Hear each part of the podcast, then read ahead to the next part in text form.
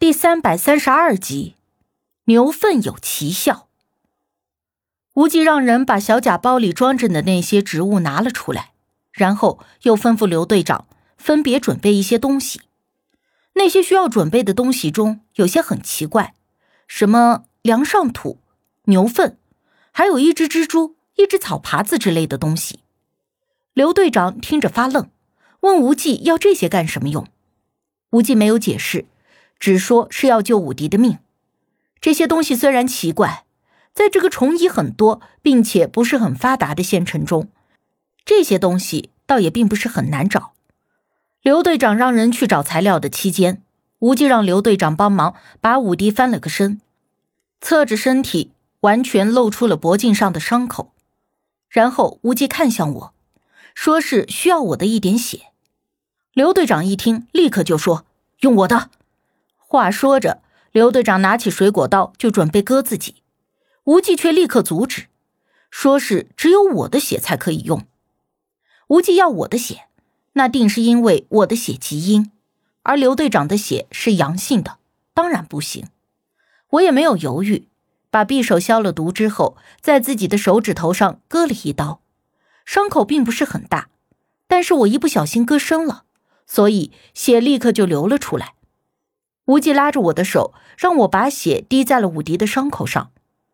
十指连心，拔掉一个倒刺，尚且还要疼上一会儿。我这手指头上的血哗哗的往外冒，疼得我心里直抽抽。大约滴了能有十滴左右，无忌便用纱布按住了我的伤口。好了，我立刻收回了手，按着纱布，疼得倒吸凉气。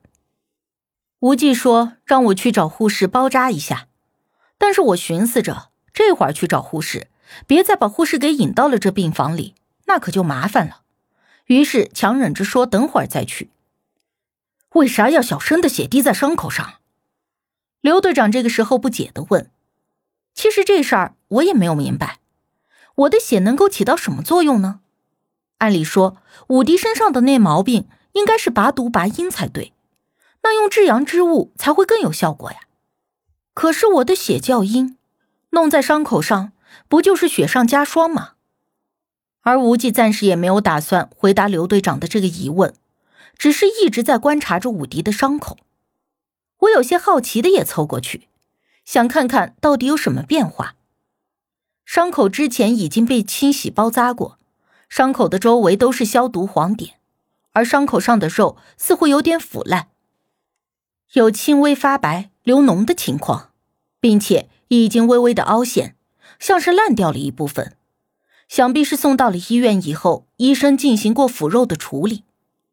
而刚才加上我的血以后，那伤口就当真变得血肉模糊，看着让人起鸡皮疙瘩，但是没有看出有什么特别的地方。可是刘队长一直在照顾着武迪，相对也比较了解情况，他这会儿也凑了过来，看了看武迪的伤口。却突然咦了一声，很惊讶的样子。怎么了？我奇怪的问。刘队长皱着眉头，继续的盯着伤口，又看了看，说道：“我怎么觉得这伤口好像变得不一样了？哪里不一样啊？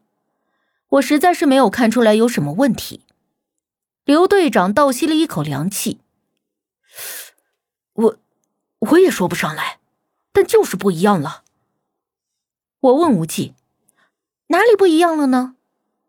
无忌一般都不会无视我的问题，而听到他的回答以后，我和刘队长这才明白了过来。之前武迪的伤口虽然看似只是普通的外伤，但是伤口上覆盖了一层可以简称为毒素的东西，也正是这层东西的覆盖，阻碍了伤口的恢复，使其一直处于溃烂的状态，而现在。那层毒素虽然没有能够完全的清除，但也暂时拔去了一部分。等到其他的材料送到，拔出了剩余部分的毒素，武迪的伤口才能够渐渐的恢复愈合。无忌随后看着我，加了一句，说是如果我开了慧眼，也就能看出端倪了。如此，我才明了。刘队长看了我一眼，问无忌：“是因为小生的血，所以？”武迪的伤口的毒素才清除了一部分，无忌犹豫了一下，也看了我一眼之后，才浅浅的点头。小申的血还有解毒的成分。刘队长十分的讶异，无忌摇头说：“只是因为这是特殊的情况，女人的血性为阴，算是以毒攻毒。其他女人的血也同样有相同的功效。”刘队长这才了然般的点了点头。无忌这话乍一听是没有什么问题，但是我却隐隐的觉得不对劲。他特意强调了一下，其他女人的血。也有相同的功效，但是我和他都知道，我的血要比其他正常的女人的血阴很多，在这个方面上也是和其他女人的血完全不同的。而他故意强调是相同的，是为了为我的情况保密，或者是为了保护我吧。我虽然知道他有所隐瞒，但也不会傻到自我揭穿，只是很感激的看了看他。不论在任何情况下，他都能够做到以保护我为己任，即便有时候只是一些微不足道的小事。而我认为，正是那些日常中看似微不足道的小事，才能更加的看出一个人是否将你放在心上，更能够看得出来你在他的心中究竟有多少分量。因为如果他在这些小事上都能够事无巨细的为你考虑。为你着想，可以肯定的就是，他心里时时刻刻都装着你。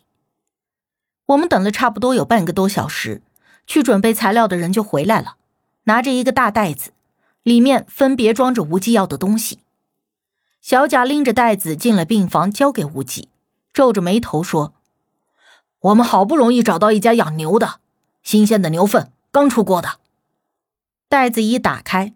就有一股子臭骚味儿飘散开来，无忌也很有先见之明的让人准备了手套。他用勺子弄了一点牛粪在碗里，然后拿出了那个梁上土夹在其中，随后把蜘蛛和草耙子一起包上了香灰，点燃以后烧成了混合的粉末，一起加入了牛粪中，最后还让小贾贡献了一点血，然后一起搅拌。看着那碗混合了血和虫子还有牛粪的混合物，反胃干呕的不止我一个人。无忌端着碗，让刘队长把武迪的嘴巴捏开。刘队长捏开武迪的嘴，但是带着有点惊恐的表情问无忌：“不是要让武迪吃了这东西吧？”无忌没有说话，但是用行动回答了刘队长。无忌用勺子舀了一勺那些东西之后，直接送进了武迪的嘴巴里，但是没有让他吞下，而是放在了舌根下。这样做就不会让昏迷的人噎到，但是那些东西也会随着口水的分泌，一点点的流进嗓子眼里。我看着那情况，实在是憋不住了，跑到洗手间一阵干呕。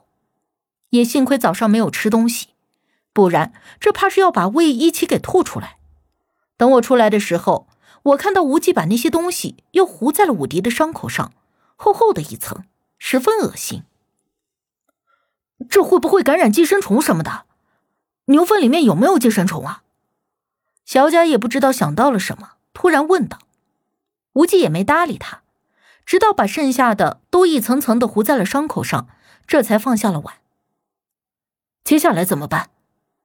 刘队长问无忌。等，无忌只说了一个字。我们几个人就围着病床站着，目光都落在了武迪的身上，希望能够看到奇迹发生。时间一分一秒的过去，武迪并没有睁开眼睛。但是过了几分钟以后，刘队长上前去摸武迪的脑袋时，惊喜的说：“好像退烧了，退烧了。”你们过来摸摸看，是不是退烧了？小贾靠得最近，立刻就又上前去摸武迪的脑袋，又摸了摸自己的，啊，好像真的是啊。我随后也上去摸了一下，果然是已经不烧了。之前我有试过武迪的额头温度，那会儿热的就像是个暖宝宝。太好了，真的管用了。刘队长笑得合不拢嘴，那欢喜的样子就像是个小孩子。而我们又等了差不多半个小时左右，武迪慢慢的睁开了眼睛，一脸茫然的看着我们。我，我这是在哪儿啊？